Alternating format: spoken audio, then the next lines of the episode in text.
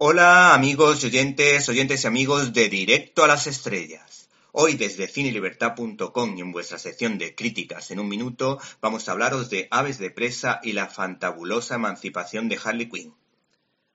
La única empresa capaz de competir en igualdad de condiciones con Disney a la hora de mostrar el universo de los superhéroes es sin duda la compañía Warner. Este transatlántico se hizo con todos los derechos del universo DC y de este han salido interesantes adaptaciones como la trilogía del Caballero Oscuro de Christopher Nolan, protagonizada por Christian Bale, o El Hombre de Acero en la que Henry Cavill se llevaba todo el protagonismo. El caso es que, mientras todos los críticos de cine se plantean si es mejor la interpretación del Joker por parte de Heath Ledger o por parte de Joaquín Phoenix, nadie pone en duda que la actriz Margot Robbie haya creado una insuperable versión de la novia del payaso asesino de la ciudad ficticia de Gotham.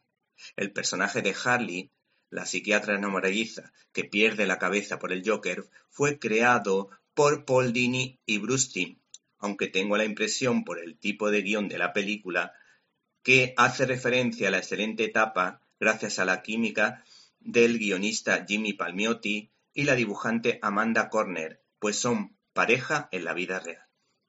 El argumento gira en torno a Harley Quinn, que es una supervillana que se aliará con unas empoderadas superheroínas. No podía faltar un guiño al feminismo radical en los tiempos que corren. Hay una escena muy significativa en la que una mujer policía honrada, pero con muchos defectos, se enfrenta a toda una comisaría de policías corruptos. Por supuesto, hombres todos ellos.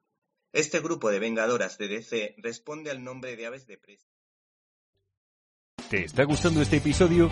Hazte fan desde el botón Apoyar del podcast de Nivos. Elige tu aportación y podrás escuchar este y el resto de sus episodios extra. Además, ayudarás a su productor a seguir creando contenido con la misma pasión y dedicación.